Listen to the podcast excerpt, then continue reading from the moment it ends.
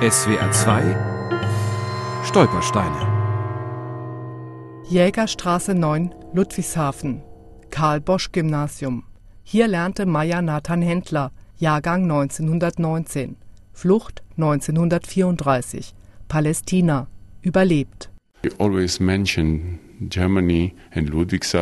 Er erinnerte sich immer an Deutschland und an Ludwigshafen als seinen Geburtsort, als den Ort, der sein Wesen sehr geprägt hat.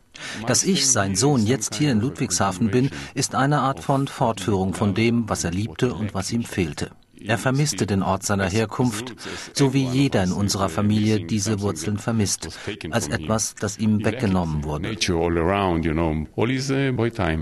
Amnon Avidor, der Sohn von Meier Nathan Händler, anlässlich seines Besuchs zur Stolpersteinverlegung am 28. Oktober 2013 in Ludwigshafen.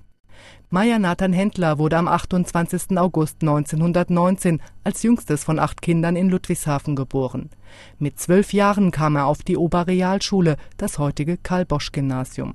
Er mochte diese Schule sehr und war ein beliebter Schüler. Am meisten begeisterten ihn die deutsche Sprache und Literatur.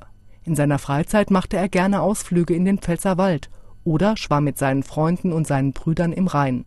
Nach Hitlers Ernennung zum Reichskanzler empfand Meyer Nathan die Atmosphäre in Deutschland zunehmend als bedrückend und bedrohlich. Er erzählte immer wieder Episoden über die schwarzen Uniformen der Nationalsozialisten und über die Paraden. Einmal als Kind war er in Berlin und da sah er diese Paraden. Es waren riesige Paraden. 1934, im Alter von 14 Jahren, floh Meyer Nathan zu seinen beiden älteren Brüdern, die in Palästina in einem Kibbutz lebten. Ein Jahr später kamen die Eltern nach. Andere Mitglieder der Familie Händler überlebten die Verfolgung durch die Nazis nicht. Am meisten vermisste er seine Schwester Selma, die irgendwo in Sibirien getötet wurde oder starb. Sie konnten ihre Überreste nicht nach Israel bringen und so ist sie immer noch irgendwo in Turkmenistan vergraben. Sein ganzes Leben lang wollte mein Vater ihren Leichnam in Israel beisetzen, aber es gelang ihm nicht. Vielleicht schaffen wir es ja, vielleicht. Die ersten Jahre arbeitete Maya Nathan als Schreiner. Später gelang es ihm, die in Ludwigshafen abgebrochene Schulbildung nachzuholen. He was a very busy and he was very curious about everything. Er war ein sehr aktiver und neugieriger Mann, ein Autodidakt und er lernte für sich selbst, weil er es sich ja in seiner Jugend nicht leisten konnte. Er studierte in englischer Sprache, nachdem er für sich und seine Familie ein Haus in Israel gebaut hatte. Schließlich wurde er praktischer Bauingenieur.